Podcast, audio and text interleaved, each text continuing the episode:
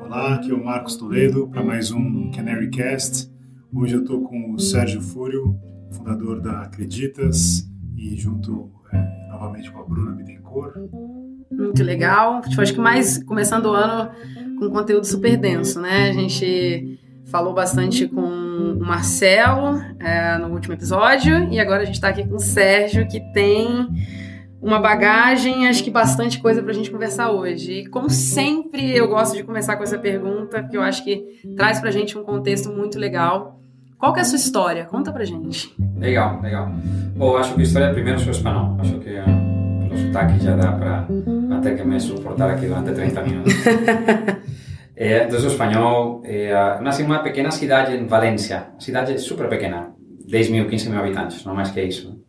E os meus pais, quando tínhamos 14 anos, fomos para Barcelona. Me formei lá em Barcelona, administração. Isso era ano 2000. E, um, lembro que fiz um intercâmbio em, em Nova York, passei seis meses, já comecei a meio que curtir o negócio de, de sair de Espanha, ¿no? da terra natal e, e todo esse tipo de coisas. ¿no? E, e na verdade que logo depois da, de, de, de eu me formar, ¿no? de, de eu acabar a administração, eu comecei uma carreira extremamente tradicional. ¿no? Então, virei banqueiro.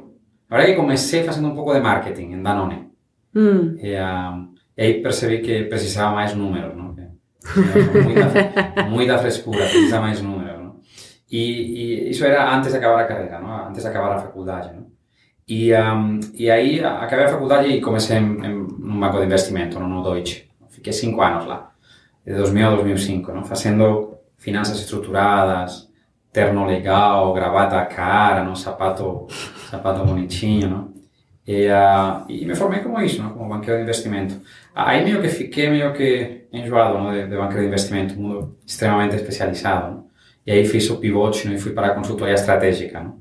E, e um pouco com o objetivo ¿no? de meio que ser mais abrangente, ¿no? entender mais como funcionavam os negócios, não tanto o lado financeiro, ¿no? sino todo, eh, todo em geral. ¿no? E acho que a minha escola foi foi foi isso, não foi foi o BCG, não foi Boston Consulting, fiquei lá 7, 8 anos entre Madrid, eh, Turquia e depois finalmente Nova York, não? Então foi uma carreira internacional, mas bem focada em, em algo bem é, bem corporativo.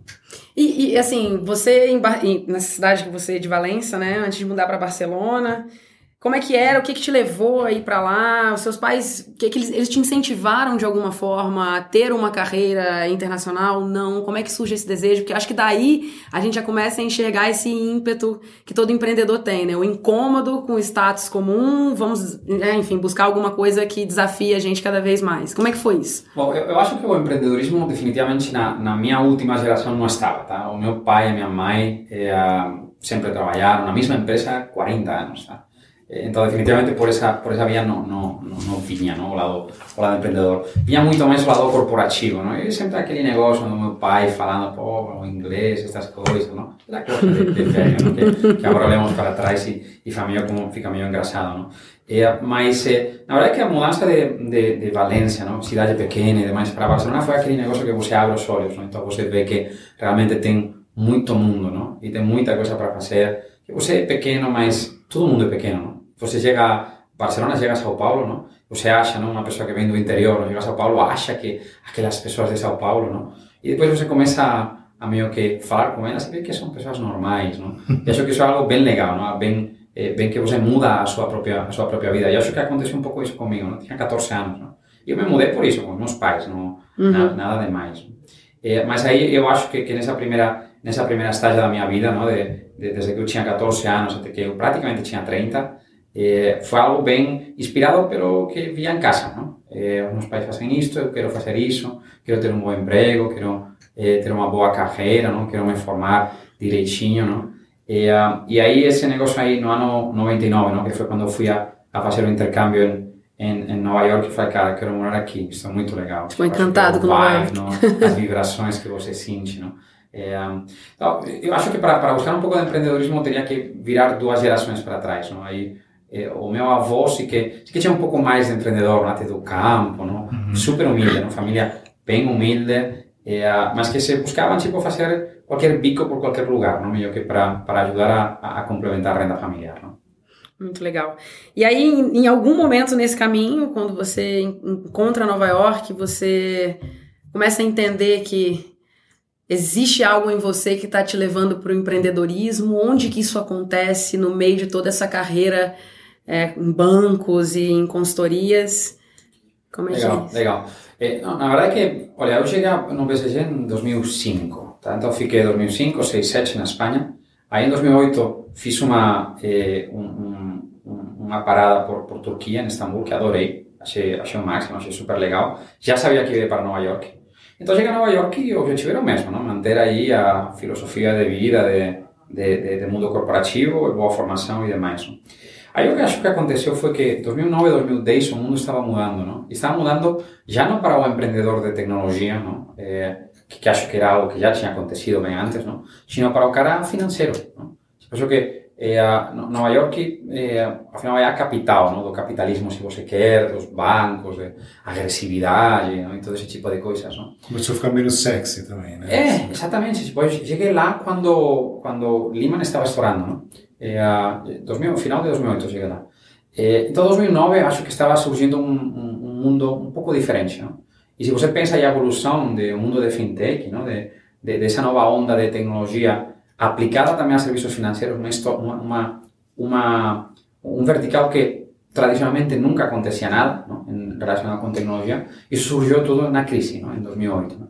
Então, o que vi foi que em 2009 e 2010, pessoas que estavam no meu entorno, nesse mundo acomodado, não? tradicional, carreiras direitinhas, começavam meio que a sair e a fazer coisas sozinhos. Não? Mm. Sabe aquela coisa de quando você nunca pensava que algo era para você, não? porque -huh. não, não, não, entrava ni não estava na agenda. Não? Eh, e de repente vê que isso é possível, que isso é viável, que, que acontece. Então começou a surgir aí um pouco dessa é, de, de, desse espírito, não? desse intuito de fazer a diferença. Antes da gente entrar assim e começar a falar como é que, como é que o Sérgio se torna empreendedor, como é que ele né, é, desenvolve isso, dentro de todas as oportunidades que você teve, sem a gente atropelar, falando, ah, foi, eu vim para cá, depois do Bank, depois. O que, que você enxerga dentro desse contexto? O que, que você teve sorte ou não teve sorte? Ou foi hard work mesmo?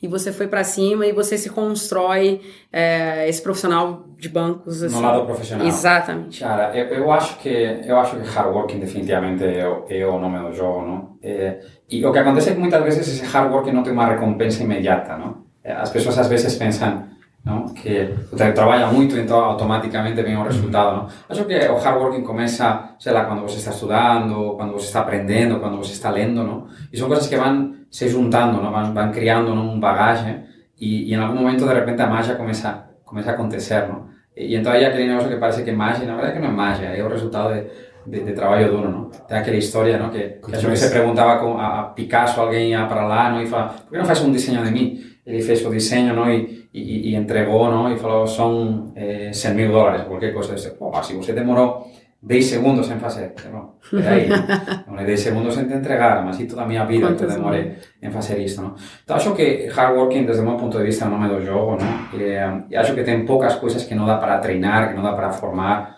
eh, etc. Não? Então se eu penso em mim mesmo, não? Eh, eu acho que toda a minha vida foi eh, trabalho duro desde a faculdade, desde antes da faculdade, não? Lembro lá estudando, trabalhando, dando aulas para eh, para outros, não? E, e, cada uma dessas coisas você acha que você vê o reflexo, não? E na realidade de hoje em dia, não? Na personalidade que você criou, na, na, na ambição, na, na vontade de, de, de, aprender e de fazer coisas novas, não? Às vezes se vê aos... Eu gosto muito de escutar, não? Qual é a opinião das pessoas sobre empreendedores, CEOs, executivos, não? E tem aí uma é uma falsa não, percepção não, de que a vida é muito simples, a vida é muito fácil, que é tudo bem feito. Não? Acho que definitivamente, contrário. pelo contrário, não? É, é estudo permanente. Não? E acho que hoje em dia os CEOs, founders, etc., são as pessoas que mais leem, que mais estão tentando aprender, mais se puxam a si mesmas e que tem um pouco de, de, de fácil. Não? Aquela história de quanto mais você treina, mais você tem sorte. Né? É, exatamente, não? quanto mais você tem sorte. E, e, também ao mesmo tempo, quanto mais você aprende, você mais sabe da, do pouco que você sabe. Não? Sim. Acho que a pessoa, que, a, a, pessoa mais perigosa é aquela que acha que sabe, que sabe de tudo. Não? E quando, e quando, você começou a ir para o lado de pensar em empreender, você chegou a ter algum contato com o Vale do Silício, dado que você estava na costa uhum. leste, né? Você teve algum... Na, na verdade é que o, o aí já, falando um pouco de, de, desse momento no qual eu estava já tomando a decisão, não? tem outro fator, não? Antes, de, antes de atacar esse ponto que você acabou de falar, não? É que, que foi outra motivação no trabalho. Eu peguei um projeto lá, eh, que estamos fazendo a transformação tecnológica de um banco no, nos Estados Unidos. Tá? Projeto que durou quatro anos, sabe aquela coisa que você quer morrer. Tipo, eh, o projeto foi desenhado, imagina, não? 2007, 2008, estava sendo feito projeto. Quando pensou em implementar, tinha que voltar lá atrás no projeto de Não, novo, o quase isso. O código se entregava em 2010, 2011, Exato. não tinha mudado, não? Eh, Quase, quase era de era pre-iPhone a, a, a, a, a momento moderno, não? Eh, Então a reflexão foi, cara, tem que ter algum jeito melhor de fazer isto, não? Não pode ser, não? Tem que ser muito mais rápido, muito mais ágil, não? E aí por desespero foi que que, que, que surgiu esse negócio, essa necessidade de, de empreender, não? Mas aí em paralelo a isso, eu tinha um amigo, eh, super, super amigo, foi finalmente, foi padrinho do meu casamento. Ele era um analista de quando eu estava no BCG na Espanha. tá? Um dos meus melhores analistas que nunca teve, cara super, super inteligente. E ele fez o MBA em, em Nova York, em Colômbia. E acabava o MBA em 2010. Então eu estava meio que estava na consultoria, então, esperando a que o cara acabasse o MBA para vir a trabalhar comigo. Estava, adorava trabalhar com, com, com, com o menino. não? E aí ele me fala, cara, que eu não vou voltar, que eu vou montar uma empresa e casualmente era sobre casamentos. Tá? Era Ah, fazer legal. Crowdsourcing de fotos de casamentos. Uma ideia bizarra. Fala, cara, este cara, como, como, como ele acaba o MBA e ele quer fazer uma coisa assim? Não, não entendi. E eu entreguei o primeiro cheque para ele. Tá? Peguei 25 mil dólares, entreguei para ele e, e foi um dos primeiros investidores que, que, que ele teve. Não? E, e então eu fiquei muito perto dele. E então acho que a influência do empreendedorismo de tecnologia veio definitivamente com ele. Não? E, E basicamente dos dois lados da mesa, né? Você já começa investindo e entendendo como todo esse ecossistema funciona. Que acho que foi uma boa transição, não? Porque eh, você meio que, eh, ah, sendo executivo, não? Depois de Exato. 12 anos, não? Eh, você fala, não, agora vou empreender, não sabe nem por onde começar. Então, acho que esse lado de botar aquele cheque, ficar perto de, de, desses novos empreendedores e entender o que estava acontecendo, eu acho que era, que era crítico, não? Então, acho que, que a influência de, do Vale de Silício foi sempre por via de Pau, que era, que era meu amigo, eh, ah, e ah, mais que diretamente do não? Entendi. Então, de alguma forma, isso acaba destravando é, a sua história, o início da sua história com o empreendedorismo. Como é, como é que desenrola daí? Bom, em 2011 eh, meio que foi um acúmulo de coisas, não? Eh, o, o meu amigo fazendo, fazendo a coisa super direitinho, já tinha levantado aí a série A, era um ano depois de, daquele primeiro cheque, ele me explicando as coisas, outros dois amigos meus deixando também consultoria, montando uma rede social de esportes, não? Eh, ao mesmo tempo o projeto aquele longo, para caramba, eu, eu, eu ia sair de, de, de, a sair de consultoria, e, ah, então aí meio que comecei a, a pensar em que coisas fazer. E pensei nas coisas mais bizarras lá no começo, tá? Eh, decidi fazer testes. Então comecei a fazer dois, três testes, não? Lembro que fiz uma, eh, um, um, um teste com, uma, com, uma, com um domínio que se chama My Three Resolutions, que era para facer resoluciones do ano 9, eso fixixo no comezo de 2011. Eh, e entón, eu aproveitei iso meio que para pegar o meu amigo e que me explicase no, como, como se funcionaba. No? Entón, botei aquela página no ar, contratei uns caras que estaban na Índia, sabe? Aquelas cousas que você faz de maluco. Nem pensando no, no retorno financeiro, era máis para entender como se facía ese negocio, no? desde zero. No? E entón, comecei a perceber que realmente eso era difícil. No? e, ah, e entón, pesquisando, pesquisando, eh, o meu amigo fala, cara, non ten gente que já tenha feito isto. Bom, provavelmente pesquisei, um founder que tinha feito algo similar, falei com ele e me explicou toda a jornada dele. E aqui esse foi um momento, tipo, super útil para mim. Tipo, as pessoas querem te ajudar. Pues otro founder quiere te ayudar. Eso es algo que no era natural en, en consultoría. ¿no? En consultoría, ni mercado financiero. Ni el mercado financiero. El mercado financiero en que te eh, ayuda. Eh, eh. No tem personas que están permanentemente ahí te queriendo ayudar. Y de repente, un cara que se ha fundado una empresa, que estaba ya tres años haciendo alguna cosa similar, digo, para ello, cara, me pega en la y me explica ahí todos sus problemas. Pero para ahí, es un mundo nuevo. ¿no? Eh, lógicamente no continué con un proyecto, porque cara me explicó todos sus problemas. Pero, cara, me acabo de aquí economizar un año. Mas aí fez algum outro teste e finalmente tomei a decisão, não? que eu queria começar algo que realmente eu soubesse. E que melhor que serviços financeiros depois de estar 12 anos fazendo esse negócio. Não? Eu sempre tinha feito assessoramento para bancos, para fazer eh, para fazer retail banking, para fazer banco, ba- Uhum. temas de bancos de varejo, produto, segmento, pessoa, reestruturações, tecnologia, de tudo, não? Então, o o conceito foi, bom, vamos a fazer isso mesmo, eh, mais sozinhos, não? Isso era 2011. Tá? Fintech se começava a falar, não necessariamente com o termo fintech, Sim. tá? mas já tinha, não tinha, Uhum. já tinha algumas empresas que estavam rodando isso. E originalmente eu pensava em, em, em empreender lá em Nova York, não? que é melhor, estava lá. Uhum. Nesse momento eu tinha uma namorada, eh, que é a Silvia, que é a minha esposa, e ela é brasileira. Não? Então é meio que o jogo acabou sendo isso, não? Dentro das conversas de eu estou buscando por aqui, estou buscando por lá, como faço inovação em serviços financeiros. Aí em um jantar, eu lembro perfeitamente, a Silvia me solta um negócio de que no Brasil se pagavam juros ao 200%. Eh, e, ah, e foi um processo meio que de duas semanas. Eh, fomos a pesquisar sobre o mercado brasileiro, eh, que, que, que, era, que era muito estranho tudo isso que, que tinha por aí. Peguei o meu amigo, a gente foi um final de semana a passar fora e passamos um final de semana inteiro meio que fazendo plano que a gente queria fazer com, eh, com Acreditas. Na época era Banfácil, não? Eh, que ao final não teve absolutamente nada a ver com, com, com o que finalmente foi?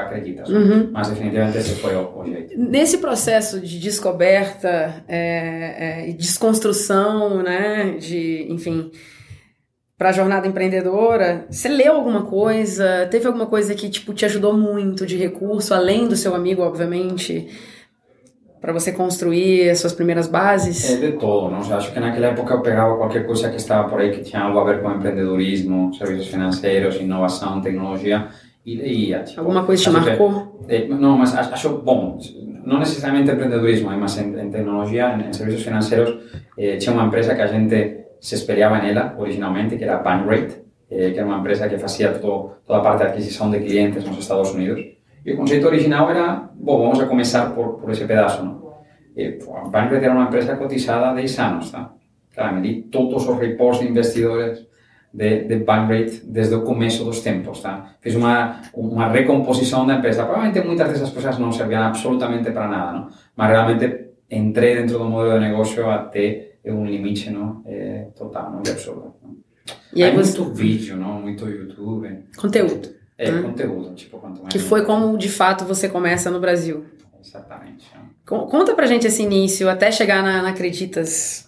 Legal, legal. Bom, eh, aí o, o primeiro desafio era, era mudar de país, não? Eh, o primeiro que fiz foi convencer a Silvia de ela voltar comigo. Simplesmente porque você tinha visto que tinha uma oportunidade imensa aqui. Você não tinha vindo, conversado com ninguém. Exatamente. Ninguém. Tipo, Você decidiu. não, Brasil maluco, tem uma tipo, oportunidade. Você pensa duas, dois minutos mais e você definitivamente não faz. Não? É um pouco de inconsciência que, que acho que é um bom aliado do, do founder, não? do, do empreendedor. Não? Se você tenta meio que deixar tudo prontinho, non vai acontecer nunca, ¿no? porque no, acho que moitas veces non son decisións racionais, ¿no?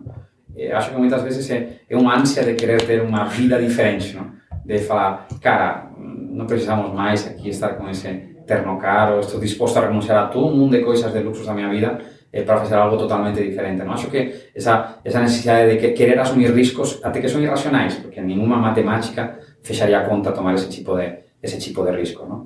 Então, aí o que acontecia era que eu precisava um modelo de negócio para implementar, executar e algo que fosse diferencial. E a Silvia trouxe eh, algo que era que era muito evidente, não? Era Brasil, um mercado enorme, extremamente ineficiente, eh, com poucos empreendedores tentando tocar isto.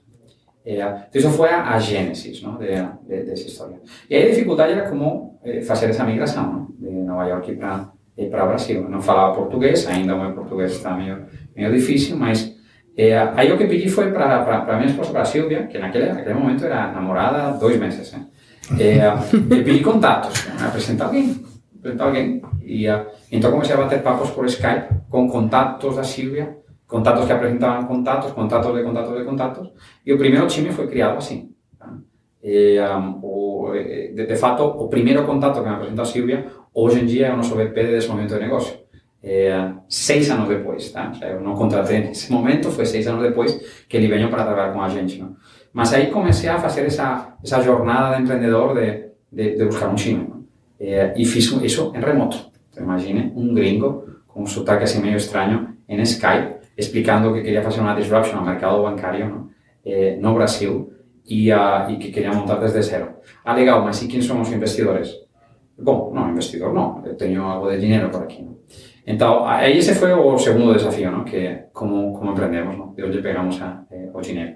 Então, o que eu fiz foi quebrar pouquinho. Eu, era impossível que eu, naquela época, não? chegasse ao Brasil e, e conseguisse ir com, ou no mínimo cre- achava que era impossível, não? vir com um PowerPoint, então receber eh, uma rodada milionária. Não? Então, quebrei pouquinho, eu lembro que na época eran 150 mil dólares, que o, o câmbio não era muito bom na época. É, hoje está bem melhor. é um, um 60, um 70, alguma desses corredores chilenos. Então, afinal, eram 250 mil reais. Não? Uhum. Eu falei meio que a, a tese original era, olha, 250 mil reais dividido entre 12 meses, não? Porque vai dar aí a 20 mil reais ao mês. Uhum. O time vai ter que ser bem enxuto. E o modelo era trazer uh, o que o, o Bank Rate fazia lá, fazer aqui como bem fácil, foi como vocês entraram. É, o, eu acho que a restrição de dinheiro foi a que condicionou o modelo de negócio, não? mais, que o, o mais que o contrário. Não? E, um, eu acho que o, o pensamento foi, cara, isto se tem que fazer uma disruption às instituições financeiras tradicionais, os juros estão extremamente altos, e, uh, e a gente meio que olhou para isso, eu olhei para isso e falei, eh, se tem que fazer de ponta a ponta, mas é muita grana. Então lembro naquele primeiro pitch deck que, que eu peguei, meio que até para falar com as pessoas, eu botei uma curva, que era a curva de nossa evolução eh, no tempo e nossa penetração na cadeia de valor. Então a cadeia de valor em, em serviços financeiros acaba sendo meio padrão, eh, eh, eu tenho que captar clientes, processar o crédito, aprovar o crédito, formalizar e fechar, para encontrar o funding.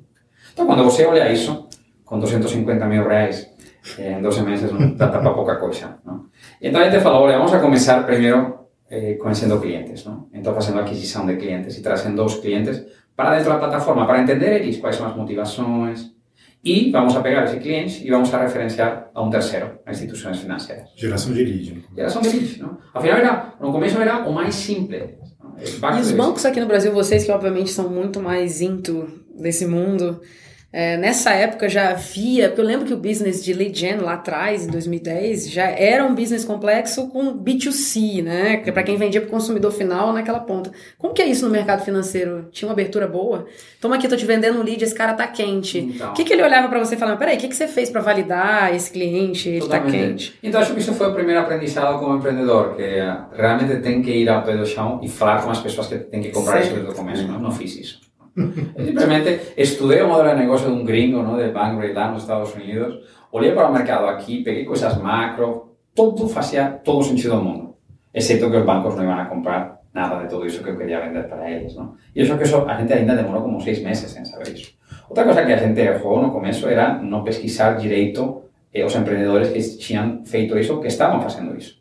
La verdad que en aquella época, no lembro, tinha, tem um investidor francês que é o Fabrice Grinda, uhum. que, que é VGT Labs ou LX, não? E, e que ele morava em Nova York, o, o meu amigo me apresentou ao Fabrice, e, então fui lá, isso era dezembro de 2011, ainda eu lá, trabalhando ainda no BCG, fui lá, pitchei a, a ideia, expliquei o processo, e falei, não, não, o Fabrício me falou, não, isto é ótimo, por isso eu estou investido em Capitalis, não? então, Capitalis era era uma, era uma empresa que fazia exatamente o mesmo que eu estava pitchando para ele que, que tinha começado um ano antes. Não? Então ele me apresentou com, com o Henrique, que era o cara que tinha, era um espanhol também, precisamente, que tinha começado Capitalis eh, um ano antes. E eu falei, bati um papo com ele, e então comecei a meio que ver e entender quais eram as dificuldades de fazer esse business de lead gen. Não? Já quando aterricei aqui no, no, no, quando puse aqui no Brasil, e aí descobri que tinha outros cinco ou seis também fazendo o mesmo, não? eh, Cortacontas, ¿no? que finalmente foi, Sim, eh, que era de Buscapé, ¿no? que Exato. finalmente foi fusionada com Compara Online, ¿no? dois anos depois. ¿no? Então, comecei a falar com toda essa turma e então vi que realmente o negócio não ia ser tão simples como parecia, ¿no? como, eh, com, com um gringo que chega e começa a fazer um modelo eh, direito. ¿no? É, até antes da gente continuar falando, entrando mais nesse ponto de como, como começar uma empresa, né, e, bem o início. Você poderia contar para a gente um pouco o que, que Acreditas faz hoje? Perfeito. E depois Legal. a gente fala um pouco como é que você chegou até lá. Legal, muito bom. Bom, Acreditas é uma, hoje em dia é uma plataforma de crédito, de, de crédito focada em crédito com garantia. Tá? Então, hoje somos uma plataforma de ponta a ponta. Entregamos, de fato, o crédito, fazemos o funding, fazemos o processo de cobrança desse crédito, não? Eh, buscamos os investidores, buscamos os clientes, fabricamos o crédito. Não? E especificamente focamos no crédito com garantia. Que dentro desse processo de aprendizado, e aí este un poquinho máis en, durante 2013, o que a é que eh, o consumidor brasileiro paga o crédito moito caro eh, porque un crédito clean, que chamamos, non? un crédito sen colateral, non? sen garantía. Un préstamo pessoal, ou é un cartón de crédito, ou o cheque especial, que son produtos que aquí son caros, mas no resto do mundo tamén, non? Non tan caros, non? Mas, mas en, todo o mundo, non? Un crédito clean ten unha tendencia a ser a ser moito caro. Mas ainda no mercado como brasileiro, non? que ten pouco acceso a, a, ao histórico de crédito dos clientes, non? Claro, se você não tem acesso ao histórico de crédito dos clientes, o histórico de inadimplência, e ao mesmo tempo você tem que dar um crédito clean, você está totalmente exposto a, eh, a, a pessoa a qual você está, está emprestando. Não? Você tem que cobrar caro. E tem que comprar caro, não tem que cobrar caro. Então aí, a, meio que a, a, nossa, a, a nossa missão como empresa é reduzir a taxa de juros do brasileiro e reestruturar o endividamento das famílias. Tem outro problema no Brasil, que é que a, o endividamento está muito no curto prazo. Eh, tem muito pouco endividamento no longo prazo. Então, que cria é uma pressão no orçamento familiar. Sempre, sempre no Brasil falamos que o problema do Brasil é o endividamento, é alto endividamento. É mentira. O problema no Brasil não é o alto endividamento, o endividamento é errado. Não? É endividamento em prazo curto, cartão de crédito, cheque especial, e endividamento com juro muito alto. Não? Então, nossa tese é recompõe orçamento familiar, leva esse endividamento a longo prazo e com um juro muito mais baixo. Não? E aí o jeito de fazer isso é usando as propriedades da pessoa como eh, forma de reduzir as perdas e, portanto, eh, reduzir os juros.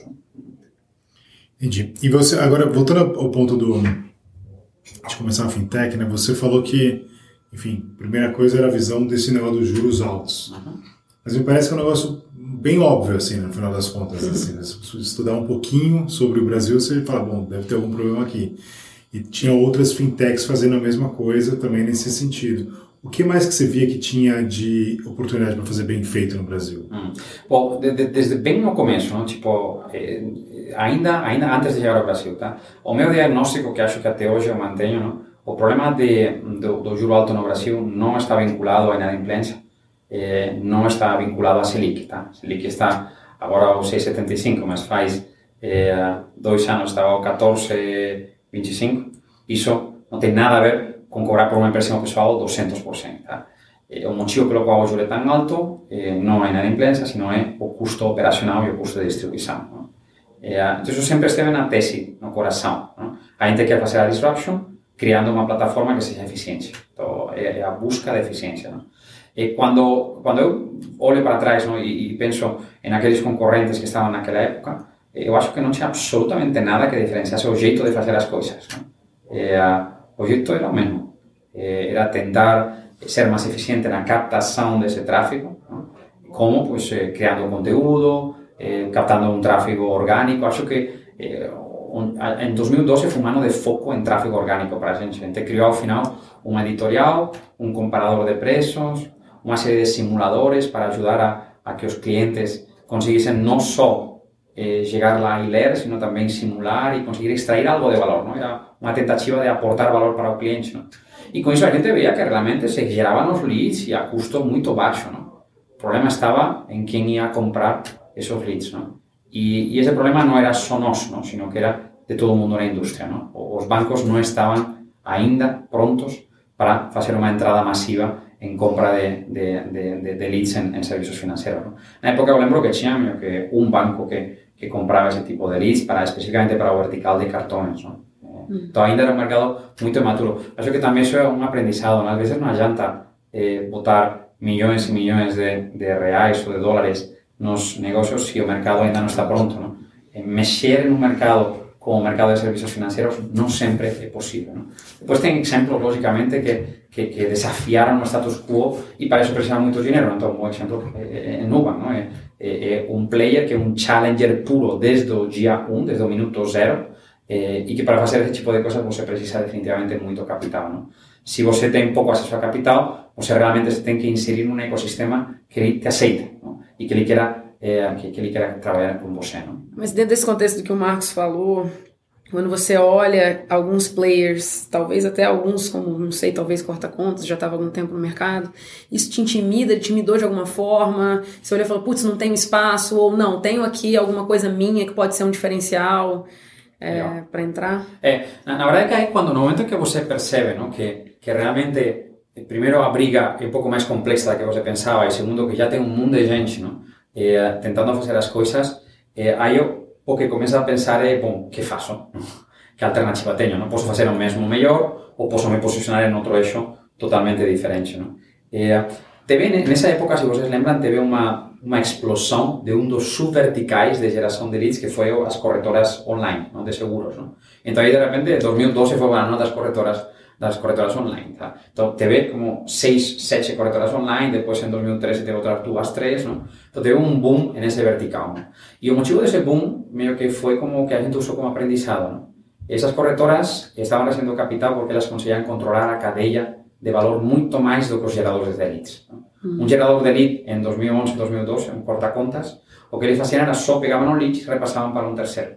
Aí as corretoras de seguros, o que elas fizeram foi, eu não só pego lead, de fato, eu até que compro lead como corretora de seguros, tá? mas depois operacionalizo esse seguro até o final. E eu não ganho dinheiro pelo lead, eu ganho dinheiro pelo seguro que eu de fato faço. Uhum. E então aí também encontrava uma história na qual eu ia aos, aos VCs eh, naquela época, não? A, a Redpoint, que acabou sendo investidor nosso, mas que eu peguei dois nós deles, não? antes de eles investir, Monax, que todo mundo estava com a tese de que realmente o lead não funcionava e que o que funcionava era controlar a cadeia de valor. Então aí meio que isso começou a, levar, a me levar para a reflexão de que cadeia de controle eu, eu, eu, controlo. Tá? E especialmente que subvertical eu vou focar. Não? E então a gente viu que definitivamente o crédito era o caminho não tinha ninguém tocando crédito nesse momento, não tinha ninguém, só tinha gente tocando leads, tá? e não tinha comprador. O comprador acabavam sendo empresas tradicionais, tipo eh, Losango, às vezes Cetelem, não? tipo gente que tinha modelos eh, pouco desenvolvidos de, de acesso a, cliente digital e que então tinha muito atrito. Não? En ese momento, que isso era a virada de 2012 para 2013, e de repente aí conheci a, a uma pessoa, ¿no? que foi o Alberto Gailis. Tá? O Alberto ele tinha criado uma empresa que se chamava Grana Aqui. O nome era bizarro, tipo, eu me imaginava, sabe, o típico homem anúncio, não? Grana Aqui, lá no, no, no corpo, no escrito. E, e, então ele me explicou que ele estava fazendo leads não? em um subvertical que era eh, home equity, não? que era o crédito com garantia do imóvel. E que ele pegava esses leads e ele não conseguia vender os leads, mas ele conseguia fazer uma parceria com o líder de mercado de home equity, que era o Banco Pango naquela época, a Brazilian Mortgages, não? eh, e que ele monetizava no sucesso. Tipo, quando o cliente fechava a operação, ele monetizava. Então eu bati meio que dois papos com ele. E, uh, e ao final a reflexão foi, cara, isso é muito legal. A gente tinha criado uma plataforma de tráfego orgânico que conseguia captar clientes muito baratos. Ele estava comprando eh, tráfego pago, não? E meio que juntei as duas coisas e propus para ele que ele me entregasse a empresa dele e que eu ia criar uma coisa maior. Não? E ele topou. Tá? Isso foi em 2013. Meu dinheiro estava acabando. Já ficava pouco dinheiro na conta. Vendimos um apartamento de Nova York para fazer caixa e, e demais. Eu ainda não, não, não pronto para, para captar dinheiro de, de, de, investidor, não? Mas aí a gente sí que em 2013, aí foi no começo de 2013, a gente já criou o plano, não? Eh, e plano, eh, não tenho que falar que se respeitou na vírgula, mas teve poucas modificações, não? Aí o que a gente falou é, olha, este modelo que a gente criou, não, de ir aos poucos penetrando a cadeia de valor, No, esto que ten que facer a penetración completa na cadea de valor. Eu teño que controlar o meu destino. Se estou ás pensas de terceros, nunca vou conseguir crear un bon business, ¿no? Entón, preciso facer un proceso de transición acelerada, ¿no? Entón, aí o que a gente fez foi pegar esa fábrica de leads, ¿no? que tínhamos entre orgánico e pago para aquele subvertical e entramos rapidamente na segunda, ¿no? E aí foi o primeiro desafío de captar eh, porque já o dinheiro já não, já não ficava, ¿no? E esa foi a nosa primeira rodada de, de, de, de investimento. ¿no? Era setembro, outubro de 2013. ¿no? A gente tinha uma empresa que faturava 50 mil reais de, de receita ao mês, ¿no? em receita recorrente. E, uh, então eu saí comecei a falar, se os VCs não dá, vou buscar a investidores, e a bater portas um por um. ¿no? E a gente ao final conseguiu eh, ter uma, um, um grupo de malucos, porque não se pode categorizar de outro jeito, porque ainda estava extremamente imaturo, não? Que, eh, que deram para a gente um... Eh, ao todo foram 3 milhões de reais, dos quais um milhão e meio era em, em, em equity para o Alberto, não? e outro milhão e meio de reais eh, era em cash não? Para, para tocar o negócio. Não? A tesi lá era eh, começar esse processo de verticalização acelerada o mais rápida possível não? para conseguir ser o player que domine esse, esse vertical específico. Não? Então, acho que aí, voltando para, para, para essa pergunta, não? eu acho que aí o, o, o nosso jeito de fazer era tentar replicar eso que tinha acontecido con as corretoras eh, con as corretoras de seguros claro. para un vertical diferente que era o vertical de crédito e non un vertical de crédito genérico é algo que todo mundo sabe conhece sino algo que tenha alguma complexidade algún diferencial uh -huh. que faça que a gente tenha camino para percorrer acho que low hanging fruit moitas veces non é o mellor eh, no mellor dos caminos, ¿no? E a gente pegou o vertical máis complexo que iba máis tempo levar para, para completar. Naquela época, tinham poucos ainda, essa história de empreender não era também mainstream também no Brasil, né? E, e é engraçado que a gente teve alguns casos de, de empresas que agora estão bem mais bem sucedidas, como o teu caso, e sei lá, Nubank, Guia Bolso, Viva Real, até os meus sócios da Print, que, que um monte deles são fundadores não brasileiros. Você vê algum uma razão por isso, tanto do sucesso das empresas como o fato deles ter decidido empreender versus os brasileiros, se o Brasil ainda não era uma carreira empreender, enfim. É, eu acho que especialmente essas empresas que você fala eh, são uma leva 2012 e 2013, não? Acho que todas elas, no 2012 e 2013, uhum. foram quando os fundadores eh, criaram essas empresas, não? E acho que 2012 e 2013 o ecossistema estava extremamente imaturo, não? Ainda era bem no começo, não? Então, o brasileiro, eu acho que definitivamente naquela época o brasileiro, ¿no? de, o que era o equivalente a mí, ¿no? Eh, que en una consultoría, en un private equity, en un banco de investimento, eu acho que ninguém olhava eh, este mundo de empreendedorismo con bons olhos. ¿no?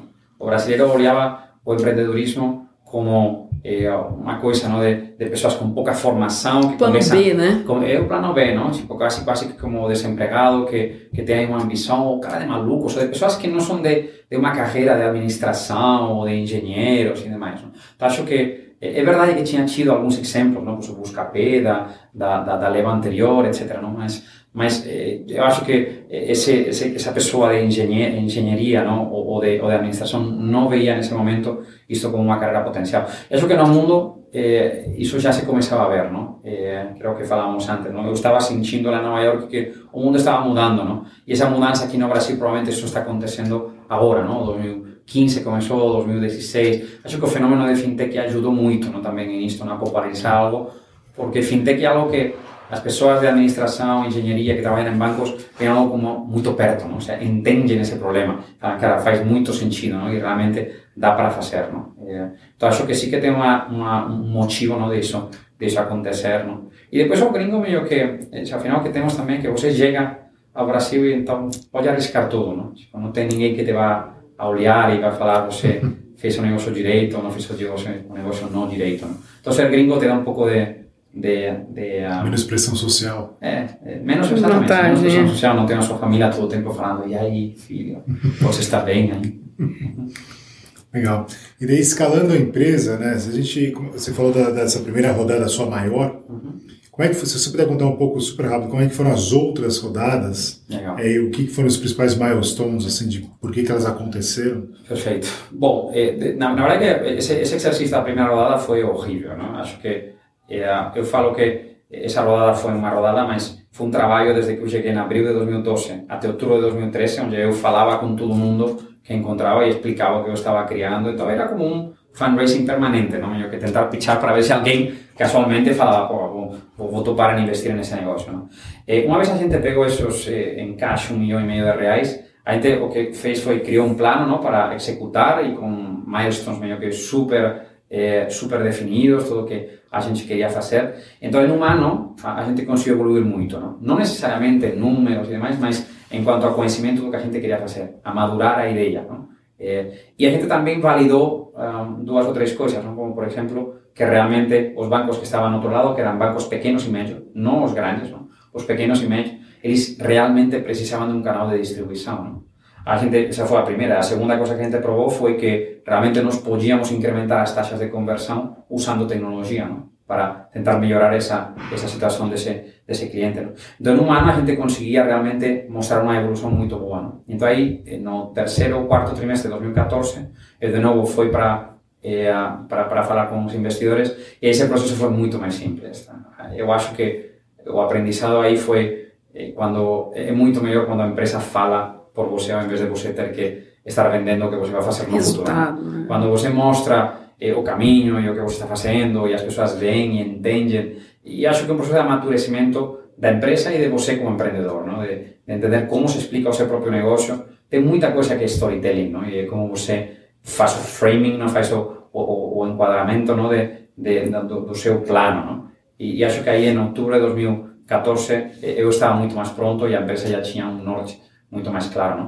Então aí finalmente conseguimos eh, un, term sheet de, do, do pessoal de, da, da, da Redpoint e eh, se juntou lá dentro Quona, que foi o primeiro investimento, na, primeira, na verdade que foi o primeiro investimento no mundo do, do, do fundo de Quona, de acción, que é un fundo americano, eh, um, que tienen limited partners súper legais, eh, bancos de investimento, aseguradoras, etcétera, enfocados en, en, inclusión financiera. Entonces se juntó Quona uh, y se juntó también KiwiD, uh, eh, que, eh, que ellos, que ellos en aquel momento también estaban haciendo investimento en Nubank, estaban haciendo investimento en Guía Bolso, les pegaron una onda, ¿no? QED, ahí en, en, en 2015, fue cuando ellos hicieron todos los investimentos que, que ellos teníamos en Guía Pitch y también, el investimento de ellos, ¿no? E, um, e, e, então aí a gente pegou 10 milhões de reais. Já é o Series A. E era o Series A, que teve uma extensão eh, nove meses depois com a entrada de Kaseki. Eh, então Kaseki complementava eh, essa rodada de um jeito super legal, porque o sea, ao final eh, o, o pessoal de, de Redpoint era um fundo de referência e Kaseki o que estava trazendo também eram umas capacidades em, em escalonamento de empresas, experiência operacional de mercado livre, eh, etc. ¿no? Entonces juntamos una turma ¿no? que tinham entregado em nove meses 25 milhões de reais. O que, que, que, que acreditas tinha naquele momento de validação e de resultado ah. que era suficiente para levar? Não estou dizendo que foi fácil, mas uhum. que validou o Series A de alguma forma. É, eu acho que em 2015 ainda pouca coisa, na verdade. É, ou seja, 2014, 2015, no primeiro momento da Série A, é, era mais era mais um empreendedor com uma visão eh, súper clara y como algunas cosas que estaban validando a, a tesi, eh, a tesi original. Y después estar en un vertical súper atraente, un mercado enorme, mas que no tinha un player claro que estaba haciendo las cosas direito. ¿no? Mm. Eh, um, que esas fueron las cosas que se juntaron en 2015. En 2016, ya con el segundo pedazo da Serie A, aí era outra coisa, não? porque aí a gente já tinha mostrado que conseguimos emitir um crédito de ponta a ponta extremamente complexo como era Home Equity. Eso que era a primeira vez que unha fintech conseguía emitir un crédito tan complexo, eh, bancarizar ele e colocar no mercado e que un investidor terceiro comprase ese crédito sen a fintech e ter que botar dinero propio do propio bolso. Uh -huh. que iso, iso foi realmente un diferencial. Normalmente a fintech ele ten que botar grana do propio bolso para convencer o investidor de que ele coloque a grana dele. No, uh -huh. no noso caso conseguimos emitir o crédito e pelas características dele o investidor compraba ese crédito entero. No? E, então, não era traction. De, de fato, quando você olha a evolução de revenues, de volumes e demais, você não vê uma mudança substancial até, de fato, abril de 2016, que foi eh, a, a, quando a gente completou a Série A. Não?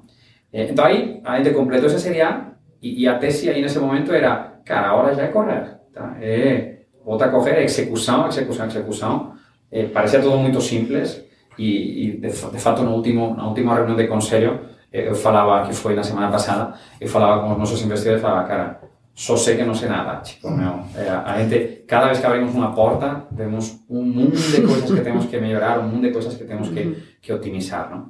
Mas então aí, em abril de, 2000, eh, de 2016, abril, maio de 2016, que a gente fechou essa, essa rodada, aí a gente começou a investir pesado em, em, em tecnologia, não? Eh, investir pesado em trazer pessoas, trazer time, um time cada vez melhor, Eu naquela época ainda estaba bastante sozinho, tá? eu como empreendedor. Eh, lógico, tinha-me voltado um bom time de tecnologia, tinha-me voltado de, de, de, de, um bom time operacional, mas faltava uma primeira linha, não? Uhum. Aquela, aquela linha que permite que, que a empresa passe de que, aquela, que, que a empresa passe de 40 50 pessoas para 330 que somos hoje, não? Uhum. E, e 2016 foi um ano chave porque eu consegui trazer a, a Anne Williams, que tinha sido uma sócia na, na Redpoint, eh, uma empreendedora muito mais madura, que ela já tinha levantado uma empresa e demais, e que virou a minha mão, eh, a minha mão direita, não? Naquela época também trouxe o Rómulo, não? que é o nosso diretor de crédito, que ele era o diretor de crédito no lado do banco. Não? Então também, eh, eu acho que aí tinha surgido a necessidade de profissionalizar essa gestão e trazer mais gente que realmente sabiam o que fazer. Não? Aí, em 2016, para levar aí até as duas rodadas adicionais que a gente fez, não? Durante 2016, foi, 16 e 17, os dois anos foram muito bons para a gente, porque o produto tinha amadurecido e eh, era um princípio de ação-reação. Não? Tipo, você realmente botava o dinheiro em melhorar alguma parte do processo, e três meses depois veia a melhoria dos resultados. Tá? A gente incrementava o investimento em marketing e automaticamente chegavam os clientes e a conversão se mantinha. Não?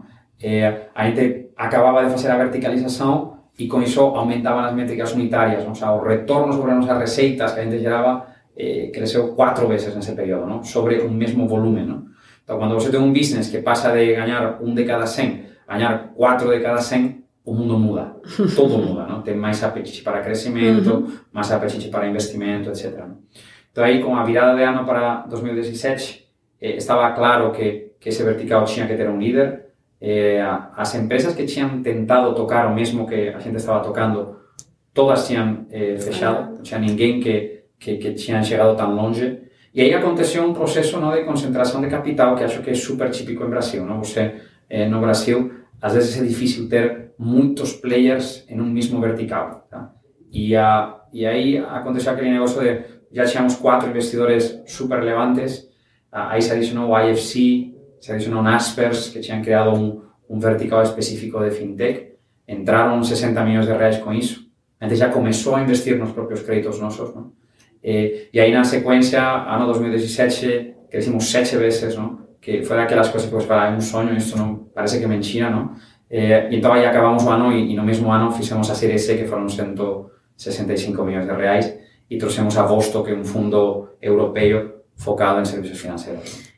Explica, acho que é, muita gente tem interesse em, entender como é que você, você falou do, do, no Series A, que você fez o Series A e em seguida entrou um novo investidor ainda compondo o A. Uhum. Agora você conta é, que você levanta um bi em menos de um ano já levanta uma série C. Como é que é isso nessa rapidez, uhum. né? Uhum. Perfeito. Não, eu, eu, acho que ao final são pontos de validação, não? e o ponto de validação chega quando chega. Não?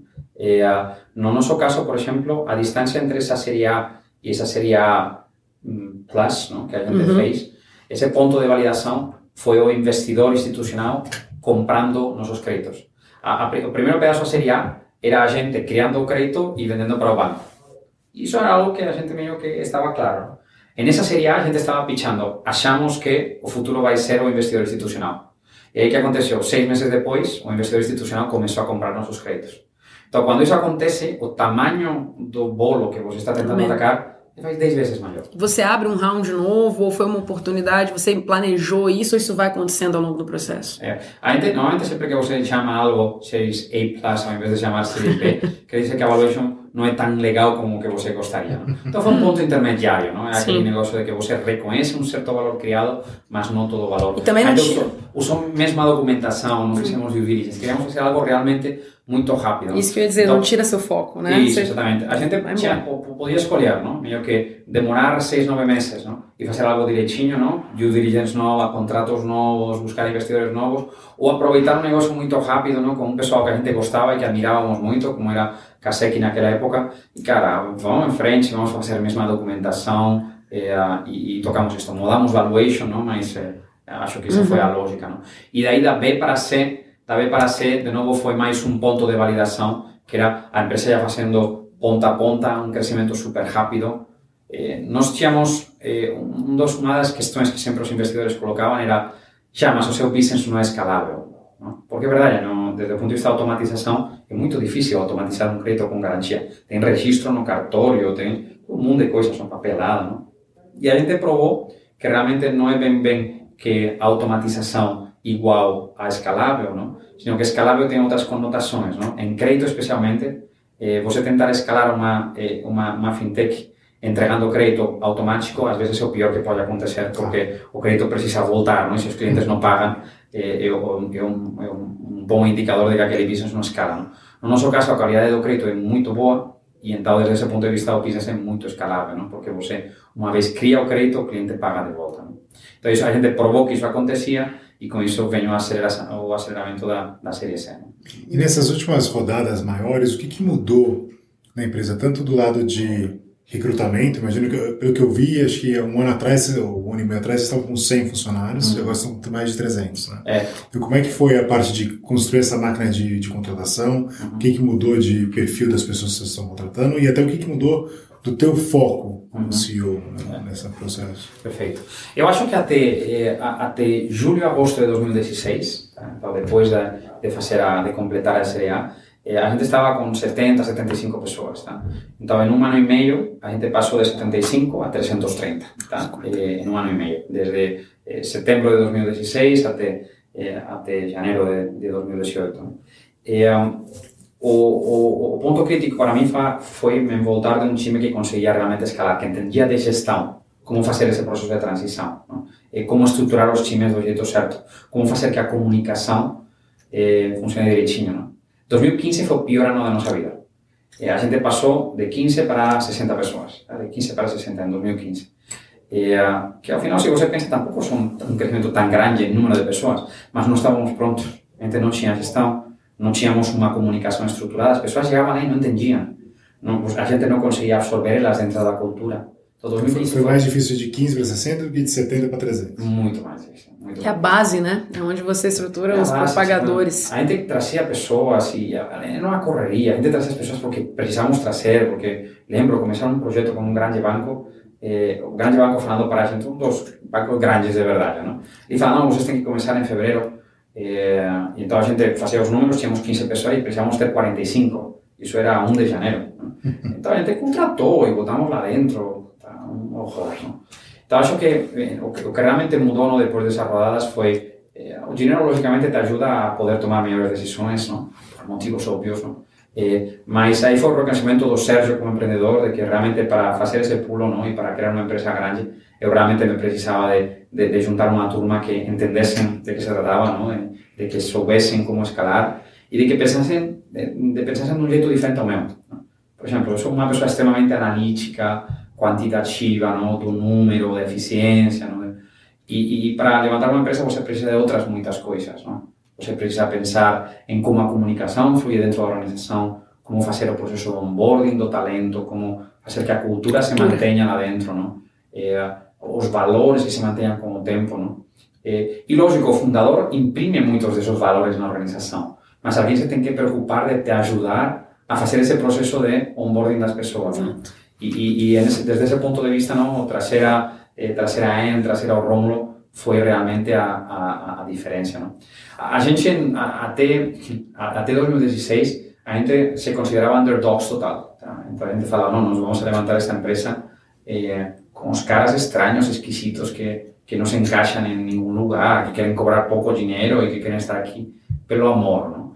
Eh, e que isso funciona durante um tempo, sim. Não? E, e acho que hoje somos o que, o que somos porque durante 2012, 13, 14, 15 juntamos uma turma de misfits totais eh, que conseguiram fazer que a empresa se mantivesse. Não? Mas chega um momento em que realmente se precisa mudar isso, não? Eh, onde as conversas ficam sérias, os investidores querem olhar outras pessoas na mesa, não? Que, que realmente enxerguem que já não é só aquele sonho, não? sino que é uma, uma realidade com pessoas que podem executar e marcar a, e marcar a diferença. Nesse processo, então, como CEO, imagino que o CEO também vai mudando em cada estágio, você vai crescendo junto com isso. É, o que que, o que que muda no seu foco, né, em questão de trazer gente mais estratégica. Eu vi você falando em VP aqui em algum momento, né? Se você já tem VP, uma startup, uma scale-up já tem um VP, como é que você muda e fala, putz, agora eu preciso de um cara estratégico assim? Os processos, processo de venda, enfim, marketing, acho que tudo. Legal. Eh, eu não sei se realmente a palavra é, se a palavra realmente é estratégico ou não estratégico, não? Porque a gente sempre fala que nós fazemos pouca estratégia, a estratégia acontece simplesmente por, uhum. eh, por, por osmosis, não? Mas você não senta para pensar em estratégia, no mínimo não é no nosso caso. Tá? É, o, o, o, que eu diria são pessoas que conseguem executar de fato na escala, tá? que é diferente a executar quando, quando você está pequeno. O desafio principal é que, de, de um founder é que a empresa é, cresce muito mais rápido do que, do que você pode crescer como founder. Não? É, normalmente, uma empresa tradicional, a empresa cresce 10, 20, 30% ao ano, e isso você pode crescer, não? 10, 20, 30% ao ano. Mas quando a empresa multiplica 7 vezes em um ano, impossível, não? isso não vai acontecer. Daí é quando as, as contratações são críticas. Não? Então eu acho que é lógico, não? eu dedico mais da metade do meu tempo a contratações ou a retenção de talento. Não? E, eu dedico muito tempo a, a, a fazer onboarding das pessoas, não? a explicar de onde a gente vem, para onde a gente vai. Eu faço questão não? de sempre sentar com todo mundo que entra de novas turmas. Hoje estamos trazendo 30, 35 pessoas por mês. Não? Eu sento com todas elas, explico como a gente funciona, eh, a que a gente se dedica, etc. Não? Então aí tem esse componente que provavelmente é 50, 60% do tempo, que é pessoas. É ajudar os meus times a que eles executem melhor, ajudar as pessoas novas que elas realmente consigam entender como nós funcionamos. E depois outro 40% do meu tempo, acho que cada founder escolhe um desafio, não? um ou dois desafios onde ele foca. Não? E esse desafio mudando com o tempo. Não? Por exemplo, nos últimos, no último ano, eu foquei muito na parte de relação com eh, con investidores institucionais para o funding dos créditos, ¿no? Mm. para lanzar os nosos FIDICs, para preparar nosos programas de securitização, para estruturar uma área de relação com investidores, finance como área, ¿no? eh, finanças como área, eh, en un ano pasou de ter dúas persoas a ter 22 persoas. eh, então, eu liderei esse processo, eh, eu, por exemplo, não tenho CFO, então eu faço, eu sou acting CFO. Um pouco como founder, o que você vai fazendo é vai encontrando pessoas que pegam desafios que você toca e entrega esses desafios que, que você estava tocando para que eles façam muito melhor. Não? Então, no ano passado, por exemplo, eu trouxe a Vivi, que era consultoria estratégica, e ela pegou todo o pedaço de analytics que eu tinha. Eu senti como dor, não? De, de tirar de mim analytics, porque era como meu filho, não? Mas aí ela começou a tocar isso, não? O Fábio, não? Que chegou também eh, no ano passado e toca desse movimento de negócio que eu tocava anteriormente? Então, acho que como founder você vai pegando temas técnicos específicos, vai entregando para liberar tempo eh, e dedicar-se a, a coisas mais de, de gestão da empresa, de pessoas, estratégia, ponto. Legal, ótimo. Vou terminar, Sérgio. Obrigadão aí pela, pela aula e pelo background. Você podia contar um pouco o que, que você está vendo no Brasil, assim, no ambiente de, de, de, empreendedorismo no Brasil? Você é um anjo, um investidor anjo também bastante ativo. Se puder contar o que você está vendo e, e se você tiver algum conselho para quem está começando, seria ótimo. Né? Legal. Eu investi no Brasil em 20 empresas já. Está bastante coisa, não? Tanto diretamente eu eh, como investidor, quanto com o grupo de HBS, não? De, de, de Harvard Angels e, a, e agora com, com, com a Canary, né, meio que ajudando aqui em todo o possível, não? E, então, eu acho que, o, que definitivamente o ecossistema mudou totalmente. Agora temos eh, temos aceleradoras, temos espaços de coworking, temos eh, investidores anjos que están madurando, ¿no? Eh, temos fundos de SIG como, como, como a Canary, ¿no? Eh, acho que unha das mudanzas maiores que estou vendo é uma, uma amadurecimento dos investidores anjos. ¿no? Eh, acho que faz 4 ou 5 anos eh, o, o investimento en tecnología, ¿no? o sea, en empresa de tecnología, do investidor anjo era quase, quase para falar, pô, melhor, melhor que não. Deixa Muito arriscado. Se né? fora. Não, até, até pelo jeito não, de, de empreender em tecnologia se empreende diferente, os termos têm que ser mais amplos. Uhum. E, e, e eu acho que agora esses investidores estão entendendo que para que uma empresa tenha sucesso em tecnologia, ela precisa estar pronta para depois fazer uma captação uma série A, onde vai entrar venture capital, e que sabem que a empresa tem que estar estruturada de um jeito específico. Não? Uhum. Diferente é quando você quer criar um lifestyle business ou fazer uma rodada e acabou. Não? Então, acho que isso está sendo entendido pelo mercado e isso vai ser muito bom para permitir a, a, aos empreendedores realmente criar eh, business de, de, de, de sucesso. Não? Eu acho que que estou vendo também um interesse crescente no, no outro lado do espectro. Não? um interesse crescente de private equity, de hedge funds em geral, no, de cada vez estar entrando um pouquinho mais early eh, nas, na, nas empresas. No. Até porque eh, as empresas cada vez están ficando máis tempo privadas, non? Tipo, as, os IPOs cada vez demora máis tempo. Entón, o private equity está vendo que realmente ten máis espazo non? para ele eh, para ele entrar lá dentro. E aí o desafío é como ese private equity entende o caso negativo, non? E entende o fato de que as empresas eh, se van a manter así durante un tempo, non? E como, e como faz que iso eh, realmente seja eh, se possa compaginar com o trabalho do, do, do dia a dia deles. Eu estou vendo cada vez mais a founders que vêm de um mundo eh, do mundo corporativo, que acho que é super legal. Eh, acho que os, os founders eh, que, que são eh, muito novos é super legal ter eles, mas para determinadas verticais, especificamente fintech, acho que é um deles, ter um pouco de experiência, entender a regulamentação, ter a rede de contatos ajuda muito e, uh, e tem um mundo de gente no Brasil que poderia estar que poderia estar criando eh, empresas super legais. Não? Tomara que, que essa tendência se mantenha. Para quem está começando, o que, que você deixa de conselho? Ou quem está pensando em empreender um dia, ouve a sua história, se inspirou tanto, hum. o que, que você deixa de conselho? Legal. Eh, bom, eu acho que, que, que empreender é quase, quase que vira uma profissão, não? É, é, algo que realmente você entende, toca e depois nunca quer deixar, não? Independentemente se dá certo ou se dá, eh, ou se dá errado, não? Eh, mas acho que é super crítico, no, especialmente no primeiro empreendimento, escolher ben o vertical que você quer tocar. No? Acho que o vertical que você toca, no, o problema que você ataca, é muito relevante porque vai ficar com ele durante um bom tempo e se você não gosta muito disso, vai ser meio que, vai ser meio que chato, não? vai desistir. Não? Mas depois também é muito importante o vertical pelo tamanho. Não? É, eh, não, se, se você pensa no nosso caso, é, a gente errou muito, tá? é, eh, errou pra caramba. Mas como o mercado era tão grande, a gente conseguiu ir para um lado, para outro, meio que ir ajustando as coisas cada vez mais, não? Então acho que escolher um mercado grande é, é crítico para que o empreendedor tenha capacidade de errar. Se você foca em algo que é muito pequeno, você acaba com essa, uhum. com essa capacidade. Não? E, depois, o, o seguinte conselho que é, é, é, é, não desistir nos momentos difíceis. Acho que as empresas eh, não, não, não deixam de existir porque falta grana, sino que deixam de existir porque se acaba a energia. Não? Quando a energia se acaba, já foi. Obrigado, ótimo. Obrigada, Sérgio, muito bom. Obrigada por esse tempo com a gente. Obrigado parabéns. A parabéns pela iniciativa. Valeu.